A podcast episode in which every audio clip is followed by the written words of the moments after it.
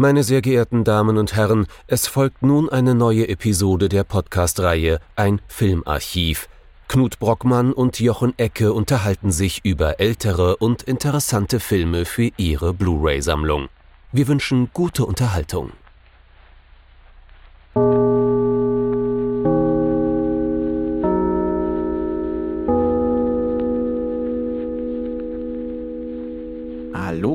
Hallo Jochen und hallo liebe Zuhörerinnen und Zuhörer zu einer neuen Folge von unserem Filmarchiv. Wir haben uns dieses Mal in ganz exotische Gefilde begeben, so quasi in ein Kino, das wir gar nicht kennen, und zwar, man kann schon sagen, in die Geburtsstunde des DDR-Kinos, den ersten DEFA-Film haben wir uns angeschaut, und das ist Die Mörder sind unter uns von Wolfgang Staute aus dem Jahr 1946. Wird gerne mal erste Nachkriegsfilm überhaupt bezeichnet. Stimmt wahrscheinlich nicht so ganz, aber auf jeden Fall die erste große, größere Nachkriegsproduktion, die von den Alliierten erlaubt war, glaube ich. Genau. Und das Ganze auch noch mit der jungen Hildegard Knef in der Hauptrolle, die ja durchaus auch dann später im Nachkriegskino eine gewisse Rolle spielen sollte.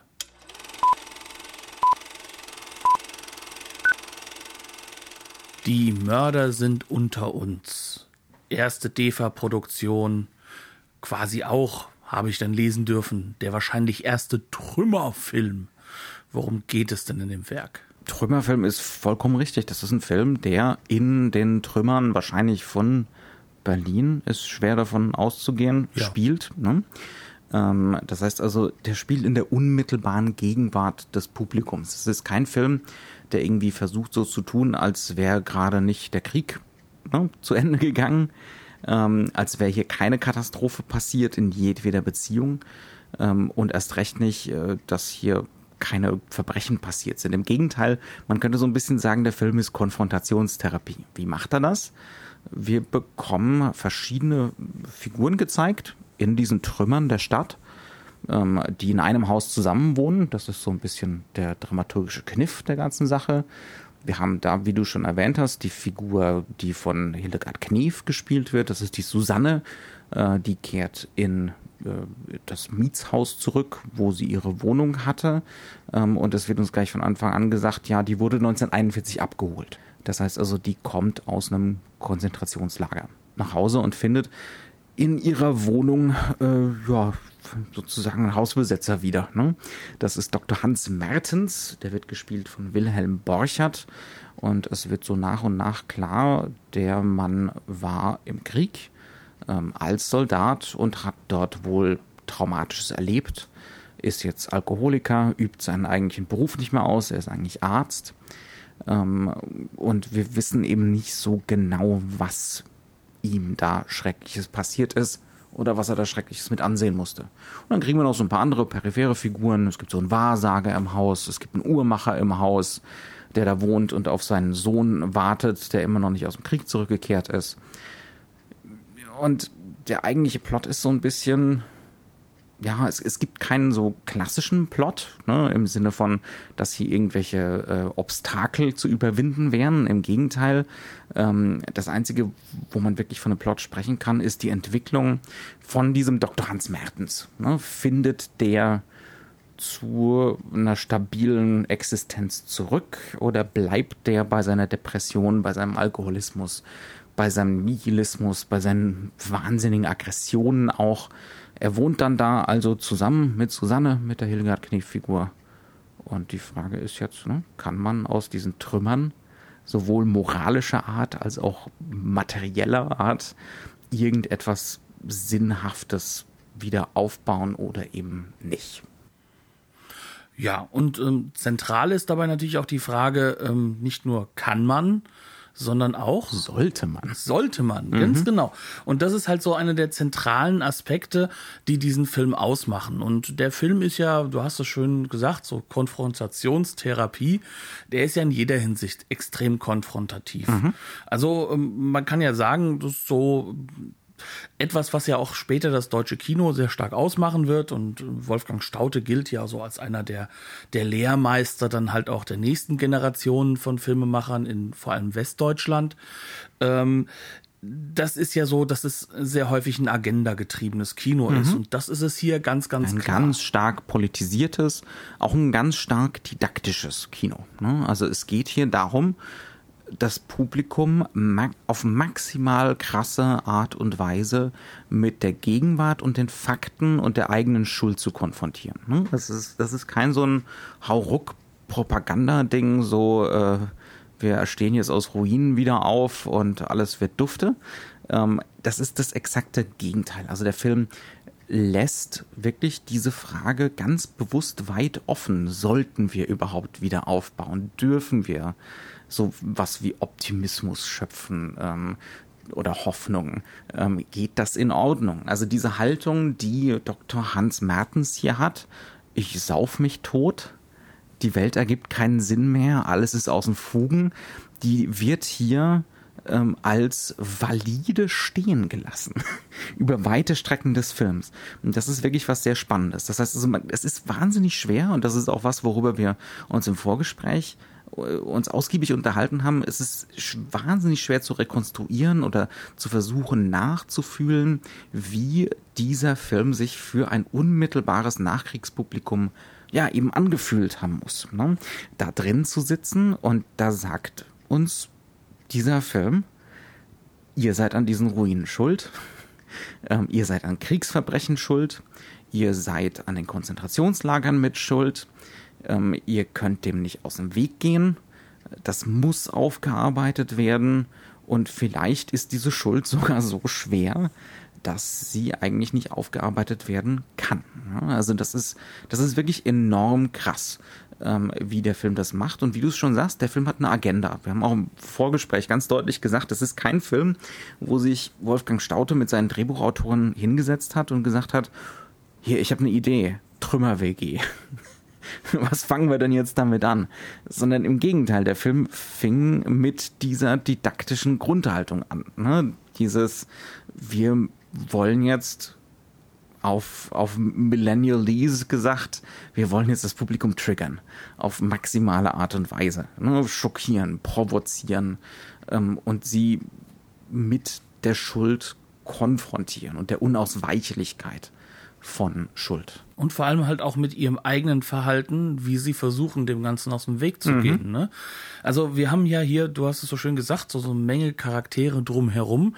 Also man kann fast behaupten, dass eigentlich ja Dr. Hans Mertens also er steht im Zentrum. Der ist so der Fixpunkt, der ist so der Nexuspunkt genau. von der ganzen und, Geschichte. Ja. Und, und die Hildegard Knef spielt mit der Susanne einen Charakter, die ist eigentlich auch nur dazu da, in Anführungszeichen, äh, um äh, ihn noch weiter ähm, aus diesem Equilibrium rauszukriegen, indem er sich da reingearbeitet hatte und ihn wieder sozusagen in eine andere neue Form der Unwucht hineinzugestalten, nämlich dass er plötzlich aus der Unwucht, alles ist schrecklich, alles ist schlimm, reinkommt in die Situation, dass er konfrontiert wird mit jemandem, der versucht, Normalität zu schaffen mhm. in diesen Welten. Und zwar aufs krasseste. Ne? Also um genau zu sein, ähm, und das ist jetzt, da sind wir wieder in unserem üblichen Spoiler-Territorium, aber das ist definitiv kein spannender Film, nicht in diesem Sinne. Ne?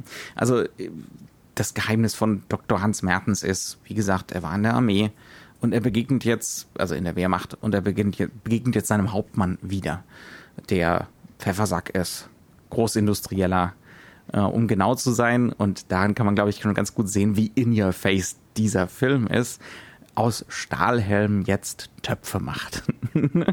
ähm, also ein Opportunist in jedweder Beziehung. Und uns wird dann auch erst gegen Ende des Films zugegebenermaßen klar gemacht, der gute Mann ist auch verantwortlich für mindestens ein Massaker an der Zivilbevölkerung während des Krieges. Ähm, und es ist, das ist ein Großteil dieses Traumas, das Hans Mertens da hat. Da in irgendeiner Form zwar nicht selbst auf den Abzug gedrückt zu haben, er hat sogar versucht, das Ganze zu verhindern, ne? ähm, aber da irgendwie dran beteiligt gewesen zu sein. Und jetzt sieht er sich mit der Frage konfrontiert, sollte er sich selbst zum Richter seines ehemaligen Hauptmanns aufschwingen. Und das ist natürlich auch rausgegeben auch wieder aus einer anderen Sinnsuche. Ne? Also mhm. er ist ja nicht umsonst Arzt. Mhm. Also, die, also jedenfalls aus Drehbuchsicht, ja. sondern er ist ja deswegen Arzt, weil Ärzte ja dafür da sind, in Anführungszeichen, Menschenleben zu retten. Mhm. Und äh, im Endeffekt stellt er sich die Frage, und auch das ist in your face, quasi im wahrsten Sinne des Wortes in die Kamera gesagt, warum, was lohnt es denn, ein Menschenleben zu retten, nach dem, was wir da vorher angestellt haben? Und ähm, das ist sozusagen das Dilemma, in dem sich die Figur befindet.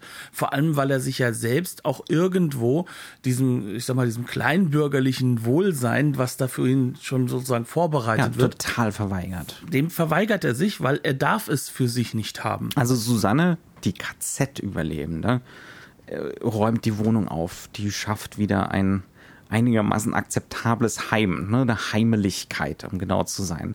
Äh, die ist also wirklich so die Trümmerfrau an sich. Das kann man gar nicht anders sagen, glaube ich. Und er will das nicht. Er findet das obszön. Ne? Ähm, jetzt hier wieder Normalität zu schaffen und so zu tun, als wäre nichts gewesen wie bringt uns der Film all das denn jetzt bei? Das sind alles Sachen, das sind so ein bisschen Gemeinplätze. Ne? Mittlerweile, wir kennen diese, diesen Umgang, diese Aufarbeitung des Zweiten Weltkriegs. Ähm, das ist was, wo damit sind wir aufgewachsen. Ne? Diese Idee von oder dieses grundsätzliche Konzept von, man kann die Schuld nicht wegschieben. Es ist, wie gesagt, obszön, so zu tun, als wäre nichts passiert. Ähm, das ist eine Schuld, die uns auch über Generationen begleiten wird, mit der wir verantwortungsvoll umgehen müssen, ja, wo wir eine Erinnerungskultur schaffen müssen und so weiter und so fort. Jetzt sind wir 46, das alles gibt's noch nicht. Das heißt, wir sind so bei der nicht nur bei der Stunde Null von Deutschland, sondern wir sind auch bei der Stunde Null von Erinnerungskultur und beim moralischen Umgang mit dem, was da passiert ist. Ne? Und das sehen wir jetzt, wie das hier so erschaffen wird. Ne? Nicht nur in diesem Film, aber der Film ist mit Sicherheit ein wichtiger erster einer von den wichtigen ersten Beiträgen dazu gewesen. Ne? Ja, und ähm, was er macht, ist im Kern, er zeigt als erstes auch schon wieder auf, und das ist dieses Spiegelbild, was er auch aufbaut für sein Publikum. Mhm ihr vergesst es nicht nur, ihr drängt es weg mhm. und ihr versucht euch eine Normalität aufzubauen. Ja. Sei es das Klatschweib, das unten immer alles kommentieren muss, was denn da im Haus, selbst wenn dieses Haus nur noch eine Ruine ist, passiert sei es der. Wallner ist wieder da. Ne? Genau, ja. Äh, oder sei es halt einfach wirklich der immer brav arbeitende Herr Mondschein, der sich in seiner Arbeit verliert und äh, für den es doch das Glück ist, dass er jetzt endlich einfach wieder nur arbeiten ja, kann. Und das ist ein fantastischer Moment. Gleich zu Anfang des Films. Susanne Wallner, also die Knef, äh, kommt zurück, tritt zum ersten Mal wieder in diesen Laden, dieses Uhrmachers unten im Erdgeschoss. Das ist der Herr Mondschein. Und Herr Mondschein freut sich, dass sie noch lebt. Das ist ein unglaublich sanfter, lieber Mensch. Ja, war fast schon kindlich naiv. Ein alter Mann, aber wie so ein kleines Kind. Und er sagt zu ihr, das ist ein Glück. Es ist ein Glück, dass wir uns hier wiederfinden. Es ist ein Glück, dass wir hier jetzt noch sind. Und wie inszeniert das Staute. Wir kriegen so einen kurzen Moment, wo wir uns auf die Knie konzentrieren und man merkt an ihrem Gesicht, nee, es ist, es ist was anderes als ein Glück. Es ist was komplizierteres. Sie sagt nicht sofort, ja, ja, Sie haben recht, sondern sie zögert. Sie wirkt fast schon ein bisschen verwirrt. Man hat es hat Anflüge von sowas Angewidertem sogar schon für so einen kurzen Moment. Ne? Ähm, also der Film verweigert sich jedweder Form von sentimentalem oder naivem Zugriff auf, naja, das Wichtigste ist ja, wir sind alle noch gesund. Ne? Mhm. Also nicht alle, aber die Überlebenden. Ne? Also das ist zum Beispiel nicht erlaubt. Wenn Auch diese Opferrolle halt ja. einfach einzunehmen. Dieses so, ach, es ist doch schlimm hier, ähm, jetzt müssen wir doch wieder aufbauen, aber warum ist das denn nur so schlimm hier? So dieses Verdrängen von dem, mhm. ja, wegen dir. Unter anderem. Ja. Ne? ja. Also es ist, es sind selbst so sanfte Menschen, die sich auf gewisse Art und Weise schuldig machen, weil sie sich, ne, wie dieser Uhrmacher, weil sie das, das demonstriert uns der Film in solchen Momenten, weil sie die Situation nicht konfrontieren. Ähm, das fängt selbst bei diesen Kleinsten an, dann gibt es den Wahrsager, der sogar Profit draus schlägt, dass die Leute, naja, Sinnangebote suchen Ne? Ähm, und der selber sagt, er hat Hochkonjunktur. ja, mit seiner streng wissenschaftlichen Wahrsagerei. Ja, ja. Äh, ähm, das ist also eine, ein ganz, ganz schlimmer Quacksalber mhm. und auch Opportunist in seiner Form. Ja, natürlich. Also jeder, nicht nur dieser großindustrielle Kriegsverbrecher, ne, ähm, der jetzt Töpfe aus aus Helmen herstellt, ist schuldig, ist sozusagen einer von den Mördern unter uns, sondern wenn man so ganz radikal lesen möchte, es ist bei allen mhm. so vorhanden und das außer eben bei Mertens, ne, bei unserer, unserer zentralen Figur. Jetzt haben wir viel über Inhaltliches geredet. Wie wird denn der Inhalt transportiert? Lass uns doch ein bisschen über den Stil dieses Films sprechen, weil ganz ehrlich, das ist das was mich von Anfang an vollkommen weggehauen hat. Kein Wunder, denn äh, in gewisser Weise kann man sagen, also wenn wir jetzt diesen ganzen Inhalt besprochen haben, die Art und Weise des Gestus des Drehbuchs, mhm. da sieht man schon sozusagen jetzt, ah, okay, dieses theaterhafte äh, Sprechen wieder, also es gibt ganz, Schreiben. Es wird ganz viel monologisiert. Genau, das, mhm. das ist so das, was jetzt, sage ich mal, wirklich in das deutsche Kino jetzt Einfluss rein gewinnt, wieder viel mhm. stärker und ähm, das so neben den Heile Welt Filmchen, sozusagen den Film gewordenen äh, Herrn Mondscheins, äh, mhm. ist, ist das dann sozusagen, kann man schon sagen, ja, äh, so etwas wie das Kino, was sich intellektuell gebietet. Also das heißt also, die ganzen Leute in 60er, 70er Jahren, die dann Kino in Deutschland machen werden, die haben da bei diesem Art und Weise des Drehbuchs schon aufgepasst. Mhm. Aber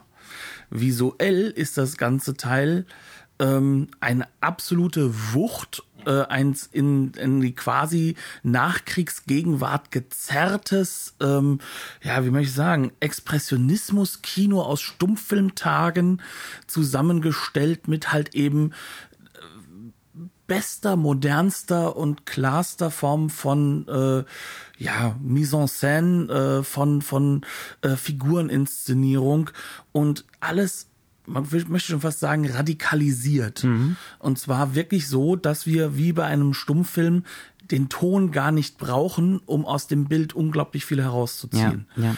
Ähm, und wenn wir sagen Expressionismus, dann könnten wir auf die Idee kommen, eigentlich, wenn wir uns diesen Film anschauen, ja, 46, da hat er halt ein paar Film Noirs gesehen. Aber genau das ist es ja nicht, sondern er zieht es wirklich aus den, aus den frühen Werken von Fritz Lang, aus, aus solchen Sachen hinaus. Die Bauten hier sind zum Beispiel, wir reden da mit Sicherheit gleich noch drüber, die sind von Otto Hunte, der zum Beispiel für Fritz Lang Metropolis Metropolis gebaut hat, also der Produktion. Und heute würde man sagen Produktionsdesigner ne? ja. ähm, von Metropolis. Ja, ja und ähm, dann haben wir gleichzeitig unglaublich viel das Kabinett des Dr. Caligari, mhm. solche Elemente. Das heißt, ähm, schräge Kamerawinkel. Mhm. Eigentlich ist nichts in diesem Film ohne irgendwie einen Kran gedreht, hat man das the, Gefühl. The world is out of joint. Ne? Genau. Alles ist hier schief, schepp. Wir haben, dann gibt's die Beleuchtung zerschneidet das Bild, teils sind grafische Hell-Dunkel-Kontraste auf. Ähm, es gibt immer wieder krasse Vordergrundobjekte, die uns so ins Gesicht knallen. Ähm, es gibt unglaublich ganz viele ganz enge Zweieraufnahmen, wo sich fast schon die Nasenspitzen der Figuren berühren, wo es, wo es auch um so eine emotionale Enge geht, ne? so ein fast schon sich gegenseitig auf den Geist gehen, aufeinander hängen ähm, und, und sich gegenseitig triggern in den unterschiedlichen in den unterschiedlichen Repressionsansätzen, ne, was für Narrative man sich da so gibt, äh, um bloß nicht mit der Gegenwart umgehen zu müssen ne, äh, und mit der unmittelbaren Vergangenheit. Ähm, also es ist eine totale Bombe an Stilmitteln. Äh, Schlagschatten, krasse Schlagschatten, ähm, dann innere Rahmungen noch und nöcher. Ähm, dann Staute versucht auch, so gut wie es irgendwie geht, Schuss gegen Schuss zu vermeiden. Es gibt ganz viele, ganz viele Szenen, die so in einer Einstellung gedreht sind, ne? ähm, mit tiefen Inszenierungen. Dann wieder andere Sequenzen, wo der Raum so zersägt wird, richtig, in Fragmente, in ganz viele einzelne Einstellungen, wo die Figuren fast nie in gemeinsamen Totalen auftreten, äh, wo alle so extrem voneinander getrennt sind. Ähm, ne? Die Welt ist zersägt und fragmentiert und kaputt. Ähm, Es gibt auch keine, bei solchen Sequenzen kaum ein, eine Blickrichtung, die irgendwo irgendwie realistisch zu den anderen Figuren zieht, sondern die Blickrichtung ist immer Richtung Kamera dann. Ja. Ne? Also das heißt also auch da, da ist ein Bruch, da ist auch ein Bruch mit, mit Realitätsräumen, die da aufgebaut ja. werden. Ja. Und dann haben wir noch Hundesbauten noch dazu, ne, ähm, die auf den ersten Blick realistisch wirken. Also wir laufen natürlich anfangs, das sind natürlich keine Bauten, wirklich durch die Ruinen der Stadt mit den Figuren und das auch immer wieder zwischendrin. Aber das sind ja an sich schon eigentlich expressionistische Schauplätze und die waren dann auch nachts, gerade bei Nachtaufnahmen mit entsprechender Lichtsetzung, auch nochmal unheimlicher ne, in, in ihrer Wirkung. Also das ist eine ganz expressive. Ich habe mir, glaube ich, auch irgendwo zwischendrin aufgeschrieben äh, in meinem Notizheftlein, äh, die, die deutsche unmittelbare Nachkriegsgegenwart ist Gothic. Mhm. ja, ja, das ist Gothic. Das ist wie aus einem Schauerroman. Diese Gegenwart der Vergangenheit des Kriegs, die, der man nicht aus dem Weg gehen kann, weil da sind nun mal diese Ruinen. Ne? Und dann haben wir die Innenräume, die die Hunde designt hat. Ich glaube, es ist noch irgendjemand anderes beteiligt gewesen. Er war es nicht alleine. Ich will ihm hier nicht alles zuschreiben. Es ist sein vorletzter Film. Das war schon ein älterer Herr zu diesem Zeitpunkt. Bruno Monden und uncredited an Alfred Schulz. Alfred Schulz. Jetzt würde man am Anfang denken, okay, das sind hohe Decken, das sind halt Berliner Altbauwohnungen. Ne? Aber je länger man den Film sieht, desto klarer wird es, die Decken sind zu hoch. Türen sind teilweise riesig. Ne? Es gibt ganz viele Aufsichten aus Höhen. Äh, also der Film scheint teilweise fast nur aus so extremen Aufsichten, Vogelperspektiven zu bestehen. Aus hohen, da müssen wir längst schon durch die Decke sein. Also wir hängen in der Studiodecke mit der Kamera, um genau zu sein. Das heißt also, hier werden diese Alltagsräume, auch das ist wieder da, dazu, um das Publikum zu triggern, zu konfrontieren mit der eigenen Gegenwart, verzerrt, unheimlich gemacht. Ne? Also wir sehen hier als unmittelbares Nachkriegspublikum was, was wir unbedingt kennen. Das ist unsere Realität, aber verfremdet, seltsam gemacht, ne? so dass wir uns selbst, wir sind gezwungen, uns selbst von außen zu betrachten, auch durch diese expressionistischen Verzerrungen. Ne? Und unheimlich ist dabei ein ganz gutes Wort, ja. weil wir können das Ganze natürlich extrem psychologisch sehen. Ne? Ja. Also wir sind quasi hier schon bei unserem guten Freund Freud, ne? der ja ähm, seinen berühmten Essay über das Unheimliche geschrieben hat, dass er sozusagen dieses Auflegen oder dieses, dieses Konfrontiertsein mit dem, was eigentlich auf der einen Seite heimelig, aber mhm. auch eben heimlich ist, sozusagen, diese Wortdoppelung, die er mhm. da ja für sich gefunden hat, ähm, was bedeutet, dass die Konfrontation mit Ängsten eigentlich etwas ist, was zu nah eigentlich an uns drankommt, mhm. drücken wir ja. es so aus. Ja. Und was und, man verbirgt. Ne? Genau. Und, und das Unheimliche ist dann vertraut fremd und es macht das, was man verborgen hat, sichtbar. Genau. Ne? Und das ist genau, genau das, wie hier dieser Filmkonstruktion funktioniert, wie mhm. also diese ganze Welt, in der das stattfinden, funktioniert. Ja. Das ist eine Welt, die existiert im Kern ähm, nur noch als Psychogramm. Und zwar nicht für eine einzelne Figur, auch wenn wir natürlich gebunden sind an Hans Mertens und er natürlich so etwas wie der Nukleus des Ganzen ist. Aber sie funktioniert eigentlich als Psychogramm für eine komplette Nachkriegsgesellschaft, mhm. die gerade im Entstehen begriffen ja, ist. Ja. Und die soll auf der einen Seite unbedingt merken, ihr seid gemeint. Ihr könnt euch hier nicht rausnehmen. Jeder einzelne von euch im Publikum. Ihr mögt zwar alle von euch behaupten, dass ihr gänzlich unschuldig an der ganzen Sache wart, aber ihr wart's nicht. Ähm, und das telegrafiert der Film dann. Ne? Also der ist nicht subtil. Zu keinem Zeitpunkt. Er will es auch nicht sein. Das ist Teil von dem didaktischen, brechtianischen Gefüge von der ganzen Geschichte. Also zum Beispiel, ähm, das hattest du gleich erwähnt, wenn die Kamera, also anfangs, ganz zu Anfang des Films, Susanne, also die Knef, äh, nähert sich dem Haus. Und dann steht sie da davor oder läuft sogar noch ein bisschen näher dran und die Kamera fährt an die Hauswand dran, soweit ich mich erinnern kann, und da ist ein zerbrochener Spiegel. Mhm. Ne? Und sie taucht dann in dem zerbrochenen Spiegel auf. Ähm, und die Kamera geht wirklich auf so eine Detailaufnahme von diesem zerbrochenen Spiegel dran. Das ist wirklich nicht subtil. Das kann man nicht anders sagen. Das ist unglaublich direkt. Ne? Also wir haben es hier mit zerstörten, traumatisierten, kaputten zu tun. Diese kaputte Welt ist auch nur ein Spiegel ähm, der Zerstörung dieser Menschen ne? und der Zerstörung dieser Generation. Und das wird offensichtlich gemacht. Ne? Da könnte, also es könnte, wenn man es noch weniger subtil machen möchte, dann müsste jetzt noch irgendwie ein Schild angehen, eine Einblendung. Ne? Achtung, didaktischer Moment, sozusagen. Achtung, Gebrauchsanweisung. Oder wie der Film es manchmal später macht, einfach nochmal einen Dialog drauf zu hauen. Und mhm. der vollkommen. Das Schachbrett. Ja, das berühmte Schachbrett. Ja, wir schauen auf ein Schachbrett. Ähm, Im Endeffekt spielt Mertens mit einer Puffmutter oder so mhm. etwas, ne? Ähm, kann man sagen. Also ich weiß nicht, was genau, ob sie Puffmutter ist oder ob das einfach nur die Mutter von, von diesen, also, also die, die, die Chefin von, von so einem ganz einfachen Tanzlokal ist oder ob das doch mehr ist. Ich würde eher sagen mehr. Folie Bergère. Ne? Ähm, äh, und mit ihr spielt er Schach mhm. und äh, er guckt nicht nur aufs Schachbrett, sondern während er raucht, stößt er dann seinen Rauch einmal direkt über das Schachbrett drüber und wir sehen das dann plötzlich so, als ob das wirklich ein Kriegs Schauplatz es kommt ist. auch noch bedrohliche Musik drüber. Genau, ne? also es ist, es telegrafiert auf allen Ebenen, nur eine noch nicht, er muss es auch noch sagen. Mhm. Und das ist dann sozusagen so, wo ich mir dann auch gedacht habe, aha, deswegen ist, ist der Herr Staute auch für das Nachkriegskino so wichtig. Jetzt kommt ähm, wieder ein bösartiger Knut-Moment. Ja, ähm, er schafft es jetzt schon äh, sozusagen alles äh, so genau und klar und deutlich telegrafierend auszudrücken, dass es nun wirklich äh, zu viel ist. Obacht, äh, pädagogisch wertvoll. ja, jetzt, genau. jetzt in diesem Moment. Ähm, aber viel später würde man sagen, wie, sie können uns fördern. Ja, genau. Äh, Fördergelder biete. Aber so weit sind wir hier noch nicht.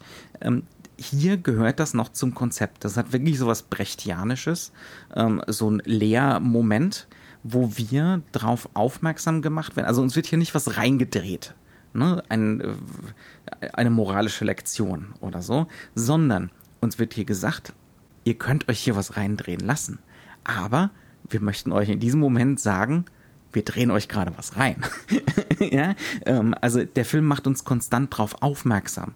Ähm, und das ist eben dieses Brechtianische. Ne? Wir können uns als mündige Zuschauer entscheiden, nehmen wir diese Lektion jetzt mit oder diese Botschaft oder diese Lesart, die uns hier äh, ne, telegrafiert wird, reingewirkt wird fast oder nicht. Ne? Also der Film lässt uns die Wahl. Das ist nicht so, so eine subtile Manipulation, so ein bisschen unterschwellig, sondern äh, ne, ist fast schon so, als würde da eine Einblendungen reinkommen. Obacht, Leermoment. Ja, das ist halt eben das, was man so ein bisschen sagen kann, was diesen Film auch so speziell macht. Mhm. Also auf der einen Seite diese, diese fantastische Tiefeninszenierung, diese unglaubliche Stärke da drin, Figuren halt in diesem engsten Raum auch noch miteinander in Kontext zu setzen. Mhm. Auf der anderen Seite dann, wenn Dialog ist, sehr häufig dieses, dieser konfrontative Schnitt. Das heißt also, ja. es wird vereinzelt. Die Schnitte zeigen nur noch einzelne Aspekte, einzelne Personen, die gar nicht miteinander im Kontext stehen. Und da kommt genau das, Teilweise was ich auch gar nicht miteinander zu reden scheinen. Nein, oder? die Blicklinien sind auf die Kamera gerichtet. Mhm. Und das ist das Brechianische. Mhm. Das ist, das ist ein Bruch mit der Norm, auch mit der Norm in Europa. Mhm. Ähm, das ist jetzt mit der, der amerikanischen Punkt. erst recht. Ne? Mit der amerikanischen erst recht, aber da will ich halt auch mal behaupten, ähm, damit setzt er sich nicht so sehr auseinander, sonst hätte mhm. er nicht auch gerade dieses, dieses ähm, urdeutsche in Anführungszeichen mhm. äh, ähm, Vorkriegsgenre ja. oder Vorkriegselement, Stilrichtung, das ist das, was mhm. das Beste ist, das ja. äh, Expressionismus gewählt. Ähm, was er macht, ist im Endeffekt, er beweist uns und zeigt uns, so, das ist jetzt für dich, lieber Zuschauer. Und der Dialog ist schon so geschrieben. Der Dialog ist kein Dialog, sondern das sind aneinander gehängte Monologe, die in Wissen im Kontext stehen und als Dialog zwischen zwei Personen wahrgenommen werden können, aber nicht müssen. Mhm. So, so haben wir es, glaube ich, ganz gut definiert. Ja, ja. Und das ist die, diese Art und Weise. Dadurch entsteht der Effekt, dass wir hier nicht manipuliert werden, mhm. sondern dass uns das bewusst wird. Genau. Also wir werden hier provoziert, ohne jede Frage, aber uns wird die Möglichkeit gelassen, das auch abzulehnen, wenn wir denn so möchten. Uns wird aber auch gleichzeitig gesagt, äh, das hier abzulehnen wäre ja äh, ein, ein moralisch wäre moralisch problematisch. Ne? Ähm, wir sehen hier also einen Film, der ringt um etwas, nämlich um die richtige Haltung zu dem, was jetzt hier gerade in Europa und eigentlich fast überall in der Welt geschehen ist und woran wir eine eigentlich die alleinige und eine gewaltige Schuld tragen. Ähm, und der Film ist noch nicht fertig in diesem Denkprozess. Also es, ist, es kommen auch Widersprüche auf, durchaus. Also es gibt zum Beispiel so ziemlich in der Mitte vom Film ein Bild, wieder so ein Ruinenbild, nachts, wieder unheimlich. Aber es gibt so vage, melodramatische Musik dazu. Und wir sehen die Knef und wir sehen Herrn Dr. Mertens, wie sie da miteinander durch die Ruinen laufen. Und er sagt ihr, wenn er jemals hier aus seiner Traumatisierung wieder rauskommt, wenn er diese, diese ja fast schon Psychose hinter sich lassen kann, ähm, dann wird er zu ihr kommen. Ne? Dann wird es zur Paarbildung kommen. Ähm, und das ist so ein, das sind so Momente, wo der Film Fehler macht, finde ich. Also so, wo der Film unehrlich wird, ein bisschen verlogen wird, ne? weil er dann doch wieder so vage andeutet, äh, ne, wir, wir müssen nur im Privaten unser Glück finden und dann wird die Geschichte auch wieder. Aber dann gibt sofort Großkorrekturen. Teilweise auch durchaus subtile. Also äh, nach einer Weile kriegt Herr Dr. Mertens scheinbar die Kurve und fängt wieder an zu praktizieren als Arzt. Ne? Ähm, oder zumindest rettet er ein Menschenleben und äh, es deutet sich an, dass er eventuell doch in seinen Beruf wieder zurückkehren kann oder zurückkehren wird zu einem bestimmten Zeitpunkt. Und die kaputten Fenster in der Wohnung, die verschließt er mit Röntgenaufnahmen. und wir können dann die Trümmerlandschaft hinten dran nicht mehr sehen. Ne? Und mit solchen Bildern, das ist ja dann wieder relativ subtil, ne, wird klar gemacht, dieses sich stürzen in den Beruf, diese mhm. Rückkehr zu dieser Normalität ist auch eine Form von Repression, ist auch eine Form von Weigerung. Ne? Repression heißt ja etwas bewusst wegschieben heißt nicht was vergessen, ne, äh, damit wird es gerne verwechselt, ähm, sondern bewusst sich entscheiden, nicht mehr daran zu denken. Ähm, und ne, also der Film zeigt uns so eine Figur und zum gewissen Grad ist der Film selber so wie dieser Mertens zwischen sowas Unversöhnlichem und so einer vagen, naiven Hoffnung hin und her oszillieren. Das kriegen wir so zu sehen.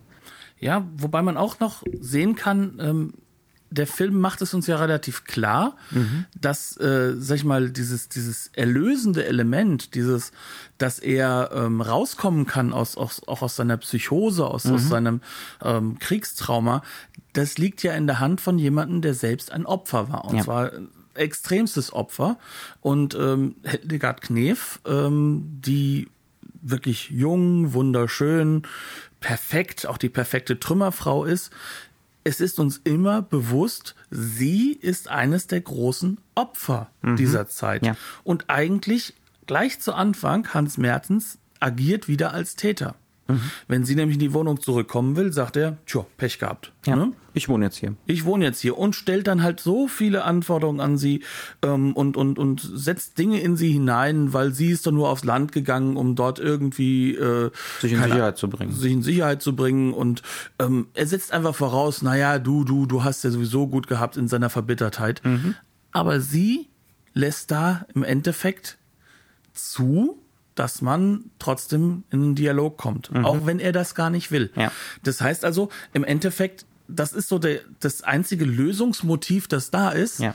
die Opfer. Mhm denen wir das angetan haben, das sind die einzigen, die uns da wieder rausholen können oder auch rausholen dürfen. Mhm. Das ist in gewisser dürfen, Weise. Also nicht ja. nur, ne, ja. Und wenn sie es nicht tun, dann ist das halt so. Ganz genau. Und ähm, das ist halt eben ein ganz, ganz starkes Moment, was mhm. der Film hat. Und ähm, dementsprechend, da ist ja auch diese Überlegung mit diesem Melodramatischen in der Mitte, mhm. das ist vielleicht diese Rolle, warum dieses Melodramatische mhm. auch da ist. Das heißt, ja klar, so Normalität, noch nicht gesehen. Ja, ja, klar. Ne? Mhm. So Normalität kann nur dadurch stattfinden. Mhm. Und gleichzeitig ist ja aber auch alles, was diesen, diesen Plot, wenn ich ihn so nennen möchte, ausmacht, ähm, dieses, dieses ganze Element mit dem, äh, mit der Liebesgeschichte, das ist ja im Endeffekt das, was wir uns in dem Film reinwünschen. Ne? Mhm. Ne? Also als das Publikum mhm. gerade zu dieser Zeit. Aber spürbar wird's nie. Also diese, diese Liebesgeschichte zwischen diesen beiden Figuren ist unglaublich unglaubwürdig. Und ich glaube, der Film will das auch so. Ja.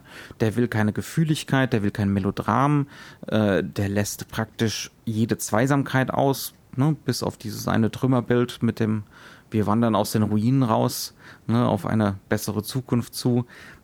Also das, das will er auch nicht. Ne? Also er will nicht, äh, dass, die, dass die Versöhnung hier zum romantischen, heteronormativen B-Plot wird. Ähm, aber es ist natürlich auch gleichzeitig so ein bisschen schade, aber da sind wir natürlich wieder in unserem Präsentismus, ne? Mhm. ähm, dass dieses Versöhnende, auch dieses Versorgende dann wieder der Frauenrolle zugeschrieben wird. Ähm, aber ne, das, Schauen wir dann aber auch mal darauf, ja. was dann sozusagen die Realität der Zeit wurde. Ja. Ne? Und das ist diese Realität der ja, Zeit. Natürlich. Ja. Ähm, ja, aber lass uns trotzdem dann noch mal ganz kurz vielleicht auch hinkommen. Äh, das ist ja durchaus auch clever besetzt, mhm. ne? Ähm, weil wir haben hier zwei verschiedene Schauspielarten, die ja. halt auch aufeinander knallen. Ja. Ne? Und das ist halt auch wieder so ein, so ein Element, ähm, wo ich mir dann doch unsicher bin, ob dieses, dieses Vergangenheitsartige, dieses aus der Vergangenheit reinholen, ob das nicht in gewisser Weise sogar auch eine Strategie ist, die gar nicht mal so dumm ist. Ich glaube, ich bin mir da auch relativ sicher, dass das gewollt ist. Hans Mertens ist fast schon stummfilmartig, ne? In seinen Handlungen. Er ist so der Geist der Vergangenheit, sowohl was die ne, historische Vergangenheit, den Krieg und die, und die Nazi-Verbrechen angeht, als auch das Ästhetische. Und Knef ist die Zukunft.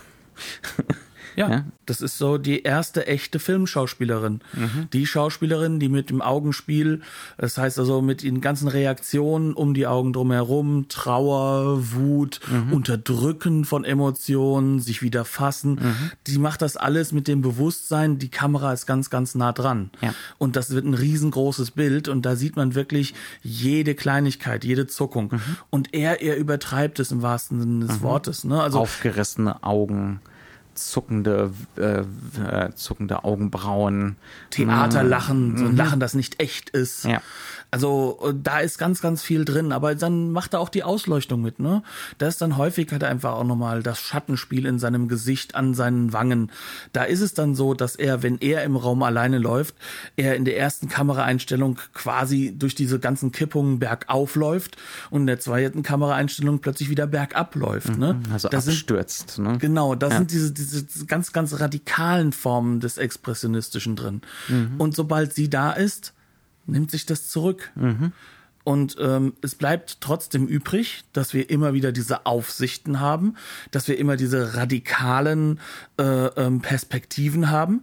Aber je mehr sie damit reinspielt, desto mehr ist die Ausleuchtung zurückhaltend. Mhm. Haben wir mehr, sag ich mal, so Leading Light, also dass ja. das so in der Breite das Licht reinbringt. Ja, ja. Ähm, also sie das hat, ist schon. Sie, sie ist engelsgleich als Erscheinung. Ne? Und dann gibt's Heiki genau. plötzlich. Das ist, ja, ja, absolut. Aber es wird auch in den ganzen Raum gemacht, durch den sie einfach nur läuft. Ja, ja. Ne? Also das, nur wenn er da ist, dann ist es wirklich brachial weg. Mhm, genau. Ne?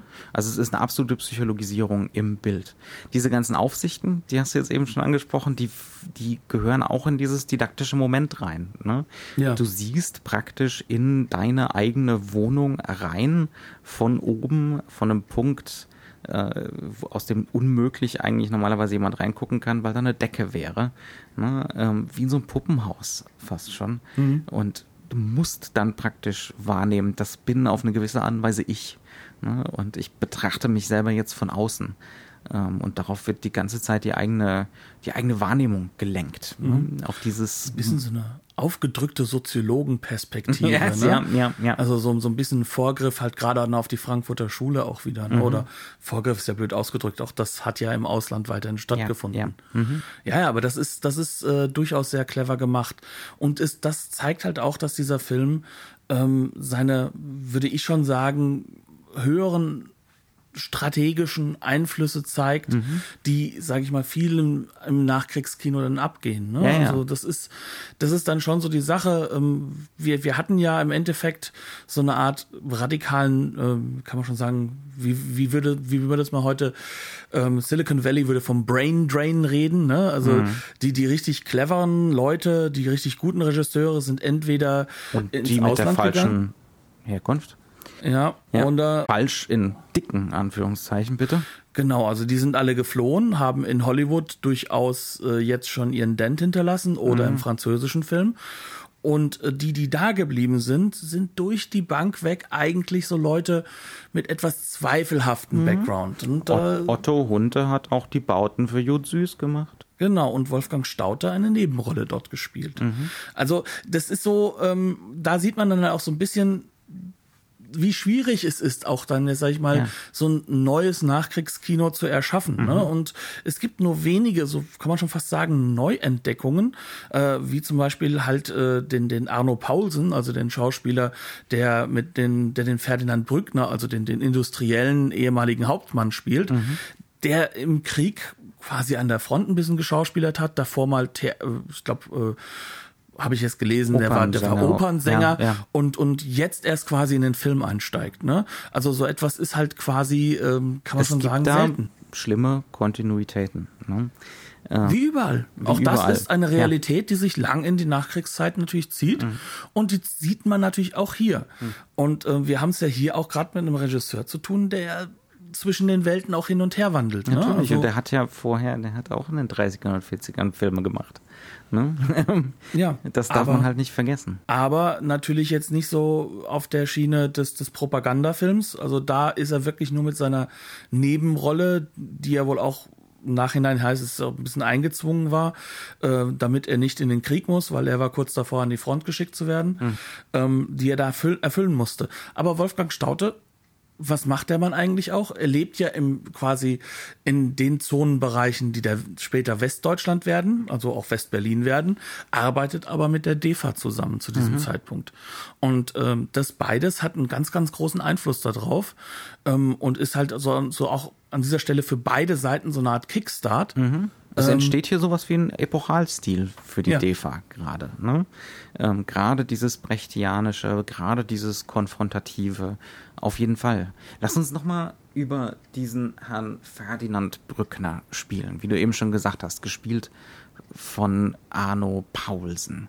Das ist auch eine interessante Figur, finde ich, eine enorm spannende Figur. Das ist dieser Industrielle. Ne?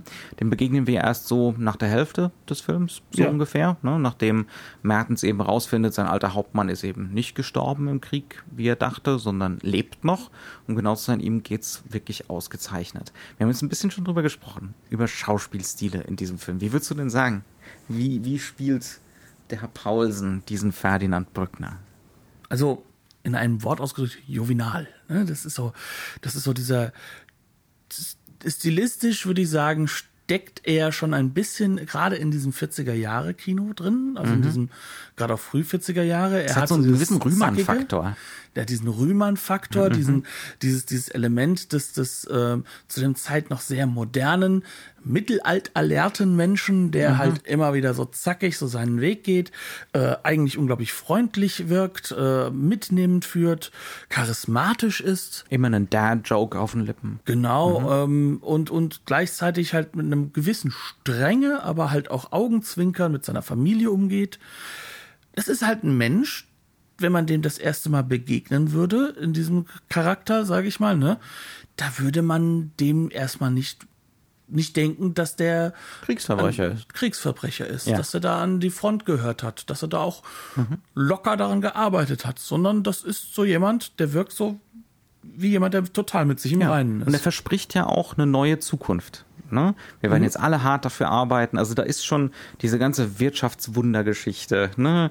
Dieses ganze, wir machen uns jetzt den Buckel krumm und dann läuft der Laden auch wieder und dann ist es wieder heimelig. Das ist ja alles schon hellseherisch. Ich meine, es ist wirklich erst 46. Es kommen noch äh, war nicht 47 dieser Hungerwinter nochmal mhm. und so. Also es kommen noch schlimme Zeiten. Ne? Äh, der, es dauert noch lange bis äh, vor der echten Staatengründung. Ist vor, es ja wir auch, sind ne? noch vor der Staatengründung, ganz genau. Also mhm. in dem Sinn muss man wirklich mal sehen, wie auf eine schlimme Art und Weise prophetisch dieser Film ist. Ne? Und mhm. dieser Industrielle stellt sich hier hin, Kriegsverbrecher, weiß natürlich keiner. Ähm, und ne, das wird schon, das wird schon laufen. Und wir können hier locker mal ein Bier zusammen trinken gehen. So auf diese Art und Weise. Und wir sehen hier Bilder, zum Beispiel mit diesem Industriellen am Mittagstisch mit der Heilwelt-Familie. Und es gibt Pudding, es gibt reichhaltig zu essen, es gibt guten Wein. Ne? Ähm, und das führt uns dieser Film vor, dass das obszön ist, dass das nicht geht, dass das nicht in Ordnung ist, was hier gerade läuft. Und dementsprechend kriegen wir auch immer wieder im Umschnitt zu sehen, draußen vorm Fenster sind immer noch die Ruinen, ne? ist immer noch Realität, ist immer noch diese unmittelbare Vergangenheit. Ähm, und das sind Bilder, die kriegen wir dann in den 50ern ungebrochen zu sehen. Nicht ja. als was Problematisches, wir haben es im Vorgespräch gesagt, ne? nicht als was Problematisches kriegen wir das dann in, im deutschen Film der 50er zu sehen, sondern als so gehört das. Ne? Diese kleinbürgerliche Welt. Diese kleinbürgerliche Welt, die auch, ähm, ich sag mal so, ähm, ich tue mich da immer ein bisschen schwer, weil ich weiß, dass da auch eine gewisse Form von Ironie äh, zumindest bei dem Mann war, aber es ist so dieses typische Heinz Erhardt-Moment, was da mhm. drin ist. Ne? So dieses Moment, wir kümmern uns um die kleine Welt, die ist schon schlimm genug. Wir sind so der kleine Willi, ne? wir sind so ja. der kleine Willi, der gegen sich gegen alles auflehnen muss, so ein bisschen, mhm. ähm, weil er ja sonst so, so bis, weil, weil er muss ja managen, wie er da durch diese man Welt muss ja gucken, kommt. wo man bleibt. Genau, und, und äh, das, das ist so ein bisschen in dieser Figur angelegt, nur das ist halt nicht der kleine mhm. nette Willi, ja. sondern das ist der kleine nette Willi, der früher der böse Wilhelm war. Wer weiß ja? denn, wie es mit diesen ganzen Willis da draußen. Ja, ähm, ne? ja, ja und, und das ist halt eben, ähm, da müssen wir nicht nur Heimatfilm gucken, sondern da können wir insgesamt so dieses 50er Jahre Kino, mhm. dieses ähm, wieder sehr, sehr fröhliche Kino, dieses, äh, ja, man geht ins Kino, um Urlaub zu haben und mhm. zu vergessen. Und, und das Kino wird hier schon gespiegelt, mhm. aber anhand einer Person. Obwohl es das noch gar nicht gibt. Hm? Ja. ja. Und das anhand einer Person, die hier glasklar und natürlich gegen Ende immer stärker ja. zu einem wirklich bösen und harten Kriegsverbrecher ja. markiert wird. Also ne? Staute ahnt das alles schon. Der ahnt 46 schon, dass das alles kommen muss. Und dann hat er leider ja auch recht. Ne? Mhm. Vor allem halt im Westen. Und mhm. das ist halt das Schöne, wenn man dann jetzt sagt, okay, das ist ja eine DEFA-Produktion. Das mhm. ist sozusagen so der Startschuss äh, für das ostdeutsche Kino. Mhm. Für ein Kino, das definitiv ähm, versucht hat, immer wieder anders zu agieren und das natürlich auch seine Propagandismus-Elemente entwickelt, aber das hier schon eine Sprache findet, die trotzdem auch darauf aufmerksam machen kann, mhm. wenn es propagandistisch wird später. Ja, ja. Und später ist das ja eine Strategie, um das Publikum halt auch immer wieder darauf hinzuweisen. Mhm. Hier kommt jetzt dieses didaktische Moment und da kann man sich dann wieder auch raus zurückziehen. Mhm. Oder man bekommt etwas mit, was sozusagen dann im Subtext dagegen spricht und das mhm. wird umso stärker in den Vordergrund ja. geschoben. Das heißt also, auch das bereitet dieser Film ja schon vor, dieses mhm. Kodierungselement. Ja. Ja, auf jeden Fall.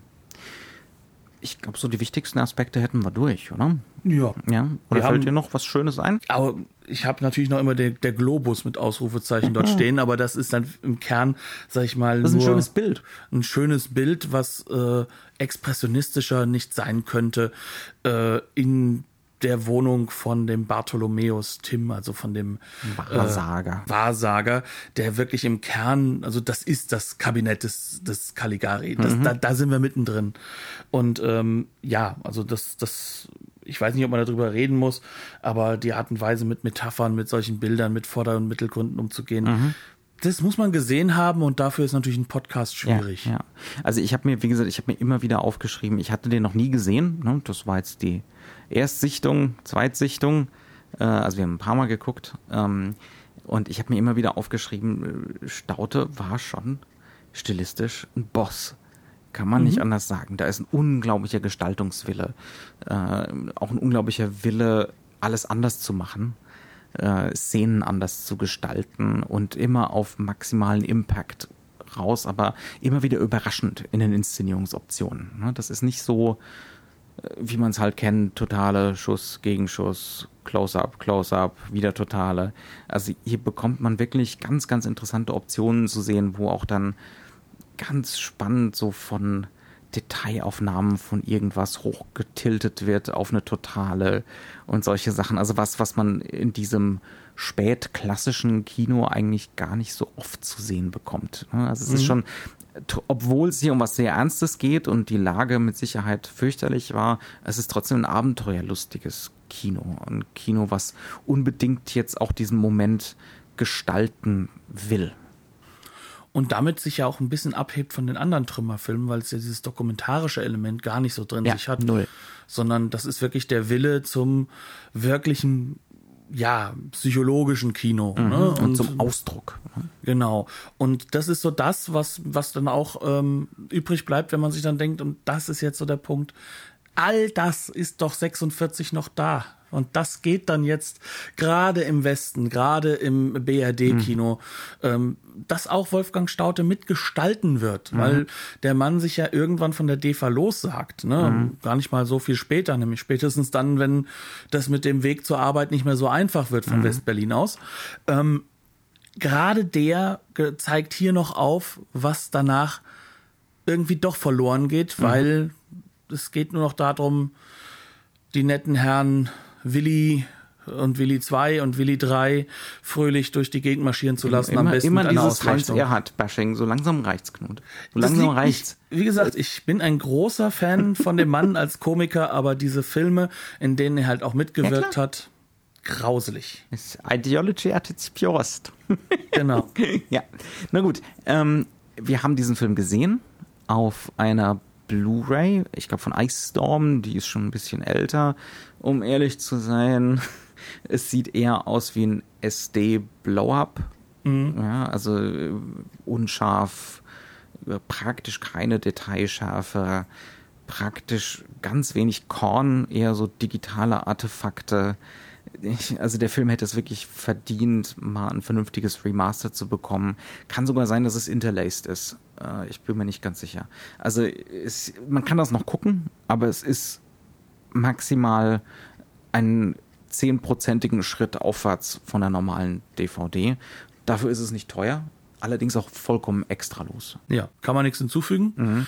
Ähm, der Film alleine macht es aber schon wert, dass mhm. man sich die Blu-ray anguckt. Es ist ein faszinierender Einblick ähm, auf jeden Fall und mit Sicherheit stilbildend, sowohl für den westdeutschen als auch für den ostdeutschen Film. Ähm, sollte man, wenn man filmgeschichtlich interessiert ist, auf jeden Fall gesehen haben. Genau. Wie wir jetzt selber gemerkt haben. Ne? Ganz genau. Das ist ja schön am Podcast, dass wir solche Sachen dann auch für uns mal entdecken. Mhm. Ja, damit würde ich sagen, war's das für heute. Wir bitten natürlich wie immer darum, tretet mit uns in Kontakt. Ähm, gerade was das Thema frühes DEFA-Kino angeht, bin ich mir sicher, gibt es weitaus bessere Experten da draußen, die uns das eine oder andere mhm. noch erzählen können. Auch über das Kino von Wolfgang Staute mit Sicherheit. Mhm. Ähm, auch äh, da würden wir uns sehr freuen, wenn wir da mal einfach Nachrichten bekommen. Ähm, wenn ihr iTunes Freunde seid, lasst uns doch gerne eine Bewertung da. Gibt es iTunes-Freunde? ja, ich glaube, es gibt so. Also, also ein Freund der Software zu sein, ist, glaube ich, schwierig. Aber das, äh, das ist Wir eine reden andere hier von einem Apple-Produkt. Ja, es, die, die sind immer makellos. Nein, aber sie haben immer Freunde. Ja, das, äh, das ist klar. Ja. ja. Ähm, Aufgenommen proudly mit einem PC. so, ähm, ja, egal wie. Also, herzlichen Dank. Schön, dass ihr uns zugehört habt. Bleibt, Bleibt uns, uns gewogen. Genau. Bis zum nächsten Mal. Bis dann.